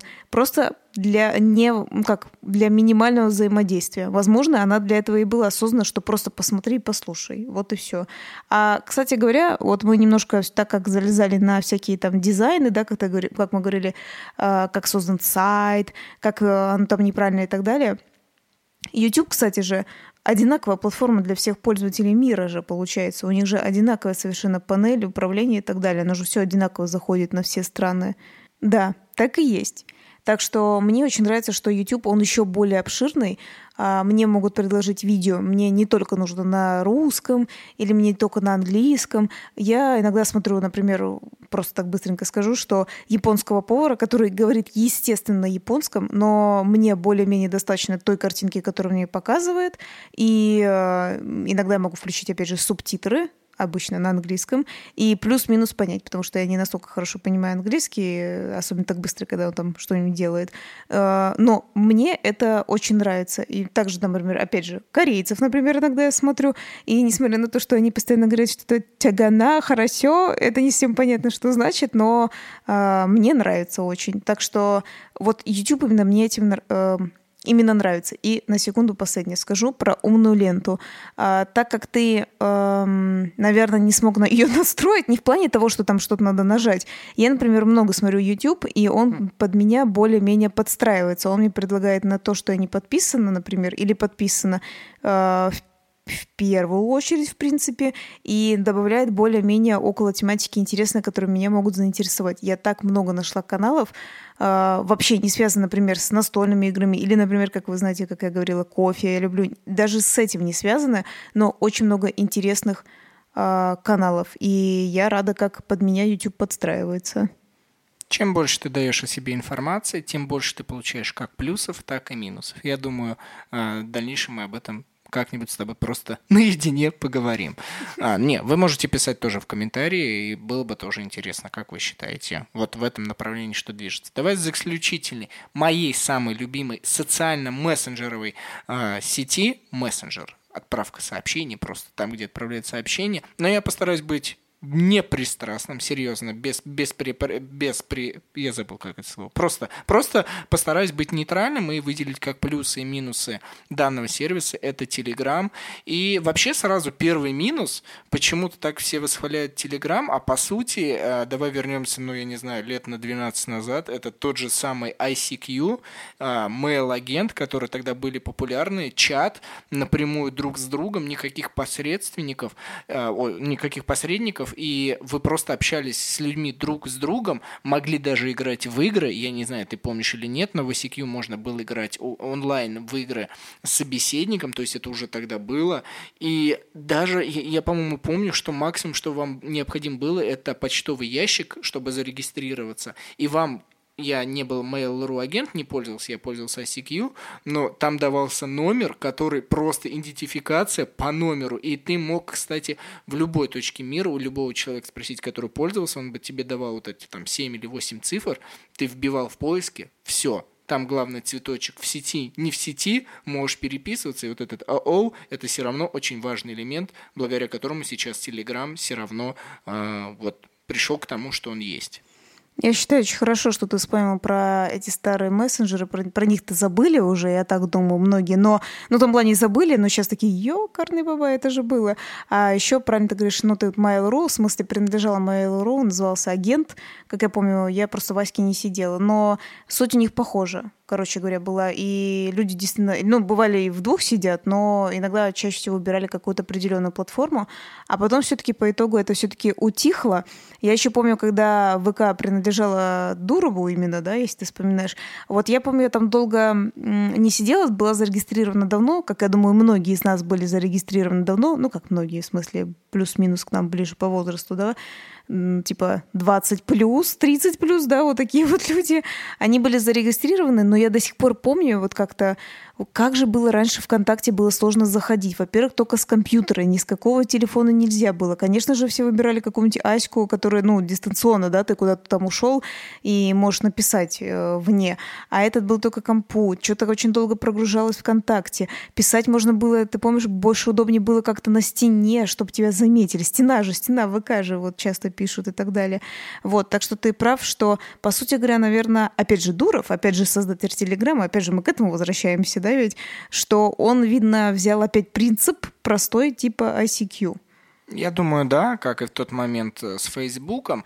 Но вот видишь, тот был тогда бум социальных сетей, чтобы фотографии, больше о тебе информации, э, замужем, не замужем, свободен, не свободен. То есть здесь была больше личность человека важна, как он живет, что он из себя представляет, что он фотографирует и какова его жизнь. И с этой точки зрения, как для настольщика, как бы хорошо, да, посмотреть, во что человек играет и какие кубики он бросает, нежели э, как в Telegram и ICQ, это общение с человеком. Но давайте мы будем жить 2019 а, году и понимать, Давайте. какие есть а, плюсы у Telegram и чем все-таки он отличается от а, ICQ и так далее. Конечно же, это элемент каналов, которые сам Telegram, Telegram называет бродкасты, то есть у вас есть лента новостей. Я для себя это называю газетой. Газетой, потому что вот есть канал, где человек выкладывает все, что он считает нужным, причем это может быть настолько в любом формате. Это и стикеры, это и текст, это и ссылки, это и видео, это и музыка, и подкаст, это любой формат, который человек посчитает нужным, абсолютно на любом устройстве, с компьютера, с телефона, где угодно, вы можете в это найти и прочитать, и при этом сразу видно, сколько глазков, сколько людей, это же все люди, люди просмотрели твою запись, и чаще всего а, ты понимаешь, сколько у тебя подписчиков, и сколько ты просмотрел, и это нереально удобно во взаимодействии как читать и как быть э, пользователем, создателем канала. Потому что я активный пользователь Telegram. Я очень читаю много разных каналов, которые мне нравятся, не только связанные с настольными играми. Но мне это так доставляет удовольствие, что вы просто не представляете. Вот этот э, образ канала – в виде газеты, где ты можешь дать комментарий только создателю, при этом ты можешь ему написать, нет никаких границ и проблем, он может это прочитать, правда, заблочить, но тебя все равно увидят, тебя прочитают, и это нереально круто, это нереально классно. Давай ты вставишь, я сглотну, сглотну слюну и продолжим дальше. И свои слезы от радости в Телеграме также.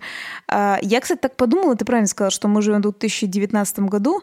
Дуров интересно, я считаю, я как считаю, он очень хорошо все это дорабатывает и команду набирает, но явно берет чужие идеи, как бы так я сказала. То есть он не придумывает именно саму идею. Э, возможно, если бы э, Аська и вот этот, э, господи, агент, который говорила, если бы они не умерли в какой-то момент, возможно бы они сейчас бы были тем самым телеграммом, потому что а, принцип переписывания был, разделение, да, было.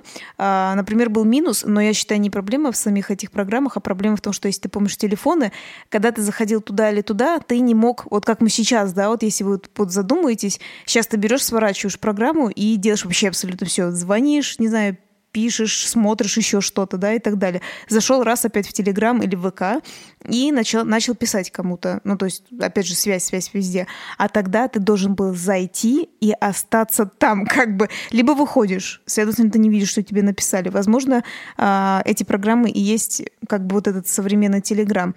Я с тобой согласна, что вот Телеграм действительно, как ты правильно сказал, можно кинуть все. Мне, в принципе, там нравится система, например, тоже, когда берешь какие-то, грубо говоря, фотографии, закидываешь, он даже тебе предлагает, а, вы хотите сохранить как фото или как файл, ну, к примеру. То есть мне это очень нравится. Знаешь, он такой, типа, умный такой, в общем-то.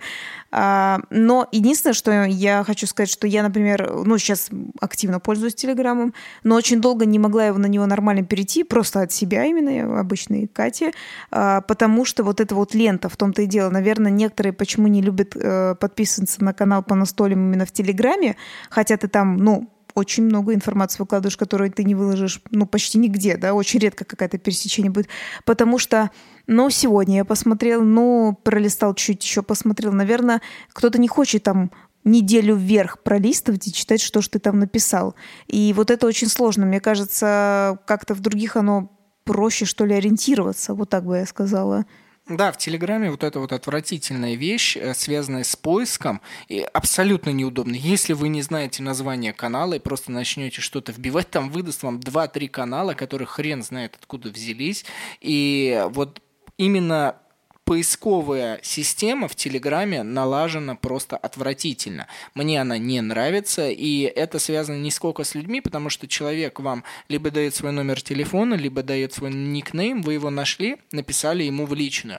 А чтобы найти каналы, нужно регистрироваться на непонятных левых полуофициальных сайтах, где вы попадаете в некий топ, и хорошо, если человек туда зайдет. Но я больше чем уверяю, о телеграм-каналах узнают из каких-то других источников, и чаще чаще всего это из других каналов. А для этого нужно оплачивать рекламу или тебя кто-то по доброте душевной репостнул, потому что ты там кому-то пон понравился. И опять же, ты не узнаешь о репосте, если не воспользуешься чужим сервисом. То есть вот здесь вот взаимодействием с каналом очень достаточно сложно, и даже если бы я хотел найти качественные каналы, мне это сложно найти, хотя я очень хочу. Вот и все. Но а, сейчас э, есть классная вещь, так как мы говорим именно о социальном нормальном взаимодействии настольщиков друг с другом, Telegram добавил совсем недавно возможность нахождения геочатов, то есть по локации. Например, вы вбиваете в э, вкладке «Контакты» поиск новых чатов по местности, и вы можете создать вот где-то на определенной точке, например, в каком-нибудь клубе либо кафе, чат, который будет называться там «Клуб настольных игр», например, в Перово. И этот чат, он остается там, и он открывается только тем людям, которые там находятся либо поблизости. Вы можете переписываться в нем, можете обсуждать, выкладывать новости этого клуба. То есть элемент социального взаимодействия здесь настолько расширяется, насколько позволяет ваше вот это вот осознание чата, насколько это важно. Потому что чаты буквально вот взорвали совсем недавно. А, знаешь, что бы хотела еще добавить? Во-первых, помимо этого просто есть, в принципе, чаты, да, можно обсудить какой-то э, теме, в каком-то канале. Это здорово. А, а еще мне нравится, что, знаешь, я думаю, вот это ты сейчас очень оценишь и забежишь сюда кричать про это, что э, вот, например, нам по настолям, как бы, чтобы написать тебе, надо немножко зайти, как бы нажать на Дениса и начать писать. Там вроде бы и не так сложно, но и не так просто. Не просто как бы комментарий, знаешь, такой, ай, нажал, тыкнул и сразу накатал какую-то хрень. А ты подумал, стоит или не стоит писать. И начинаешь, ну, знаешь, буквально, да, не, небольшие движения, но все равно зайти, найти Дениса, написать Денису, составить текст Денису. А, немножечко вот эти стоп-действия, чтобы человек, прежде чем что-то задать, какой-то вопрос, он подумает, стоит его задавать или нет.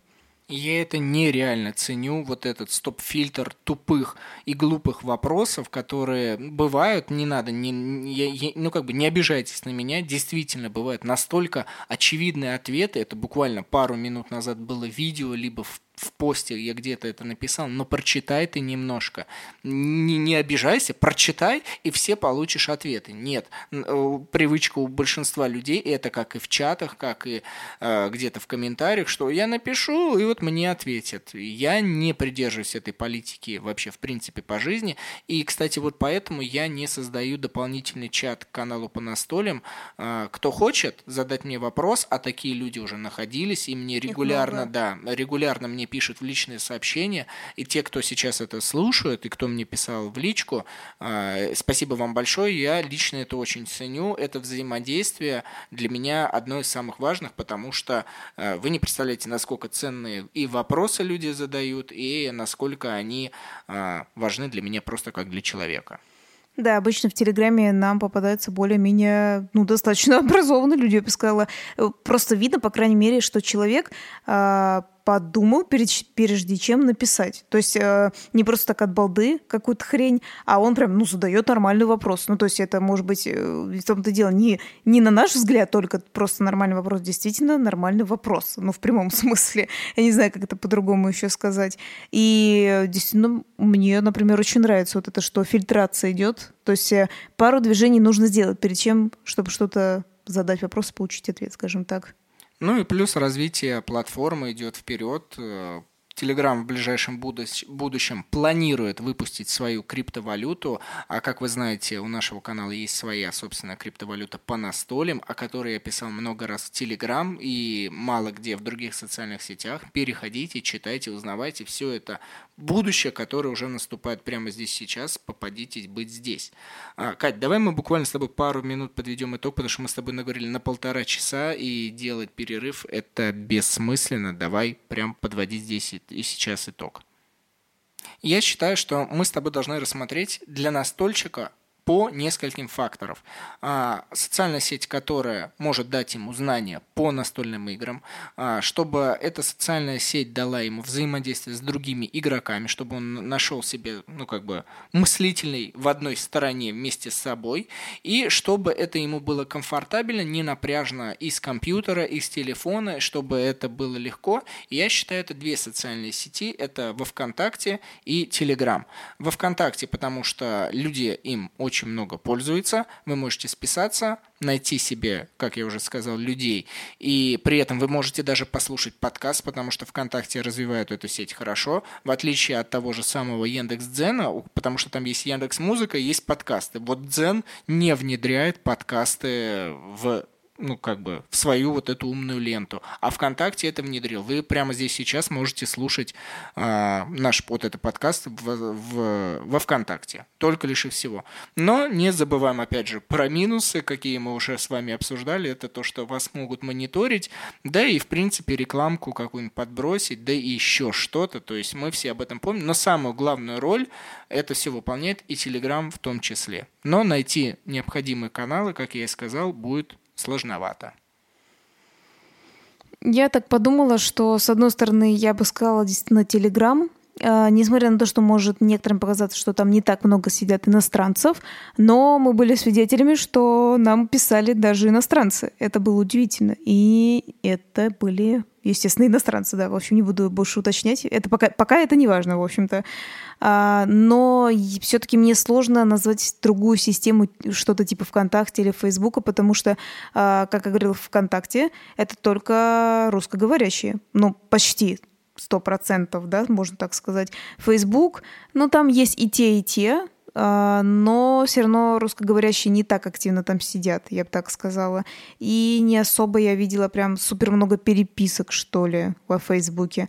Мне очень сложно выделить. Я хотела вообще на самом деле назвать э, YouTube платформой, но для меня она больше информативная, как я сказала, и послушать, и посмотреть, но никакого почти взаимодействия друг с другом. Как я сказала, до блогера редко допишешься, а между собой, ну, это хрень какая-то. И обычно, я думаю, вы объективно согласитесь, вот именно там идет выливание тупых комментариев в плане того, что это где миллиард сообщений, там люди между собой начинают именно спорить не объективно, именно просто, чтобы зайти написать, да, на поругаться, и очень-очень много бесполезной фигни. Очень жалко, там, ну, мало комментариев пишут. Это, кстати говоря, правда, почти не касается наш канал, потому что я думаю, он действительно такой еще небольшой, не настолько популярный. Возможно, когда мы будем миллионниками, конечно же, Катя нафантазировала, а, придут те люди, которые будут, к сожалению, нормальных людей перебивать какой-то фигней. И это даже, возможно, будут не вопросы. Я думаю, вы, в принципе, видели на многих вот каналах миллионниках вот такую хрень.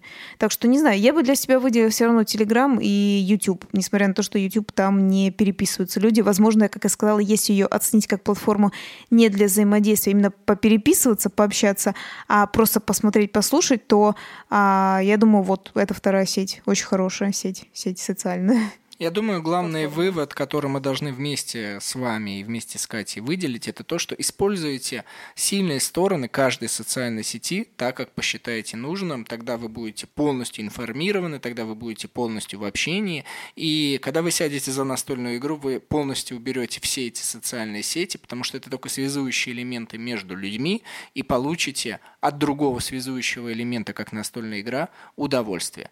И это как бы было отличное завершение подкаста, прекрасно, но я скажу, что если слушают создатели ТСР и пользователи ТСР, надо как-нибудь так поступать. Это не призывы, нет, конечно, ни в коем случае. Я просто скажу свое мнение, что нужно как-нибудь так поступать, чтобы создатели ТСР по какой-то причине начали бы ее а, реализовывать, потому что у нее хороший потенциал, но мне кажется, они зажрались в чем-то вот своем и затухли сидеть на одном месте. И, возможно, возможно, это предположение, если бы люди перестали бы пользоваться данным сайтом, может быть, они бы начали его развивать, потому что трафик бы упал, с денег с рекламы перестало бы приходить и так далее и тому подобное.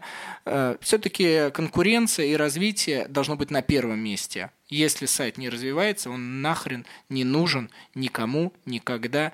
А, я не злюсь, это просто предположение, потому что я так предполагаю. Последнее, что я лично скажу, ты забыл сказать про еще одну сеть вообще-то. Я промолчу, говори. Подкасты. Это не социальная сеть, это, это про... Да. Нет, нет, я не буду об этом говорить, э, потому что вы здесь сейчас слушаете, это всего лишь способ донесения, и здесь взаимодействие с подписчиками только как с блогерской стороны может быть, но не как со стороны настольщика. Да, да, тут меньше общения, тут можно, как ты сказала, если ВКонтакте где-то написать комментарий, а, под, да, вот этим потом ВКшным нашим этим, ну, примерно как YouTube. Ты не увидишь, конечно, но ты хотя бы только услышишь, скажем так. А, но это же тоже хорошее взаимодействие, вообще-то просто даже послушать что-то. Но тема нашего подкаста – лучшая социальная сеть для настольщика. И обсуждение подкаста, мне кажется, мы как-нибудь с тобой в другой раз это обсудим. Ну, тогда есть все-таки, мы точнее скажем про социальную сеть, мы затрагивали все-таки YouTube, в котором как бы можно переписываться, тогда YouTube все-таки действительно выпадает, в принципе. Тогда для меня лично останется, наверное, Telegram – потому что более-менее я пытаюсь сказать, что он универсальный. А ВК был бы там, если бы больше иностранных пользователей там было. Э, и Facebook он тоже не попадает, потому что я считаю, не такой он прям тоже для русскоговорящих. Короче, не совсем он настолько сильно объединяет, как хотелось бы. А еще мы, кстати, вообще-то и забыли про Инстаграм. Так что тогда я меняю Инстаграм на... Ну, YouTube меняю на Инстаграм. А я не меняю. Я, а я о нем помню. Для меня это одна из самых тупеньких социальных сетей, которая а, просто вот занимает время. Это настолько непродуктивное времяпрепровождение, вот я не знаю. Поэтому, опять же, это не оскорбление, это всего лишь мое мнение. Но там можно попереписываться, посмотреть картинки, узнать о новинках. Э, очень-очень сжатая, краткая информация. Так что... И еще можно написать, еще раз хочу сказать. Так что нет, можно все равно ее назвать э, как социальная сеть, э, связующая людей. Соглашусь. Но в свой топ я ее не буду вставлять. Друзья, это был настольный игровой подкаст от канала по настольям, где я, Денис Матвеев, с вами прощаюсь. И Екатерина, которая тоже уже устала говорить. Это был самый длинный выпуск на данный момент от нашего канала. Пока. Всем пока. Пока.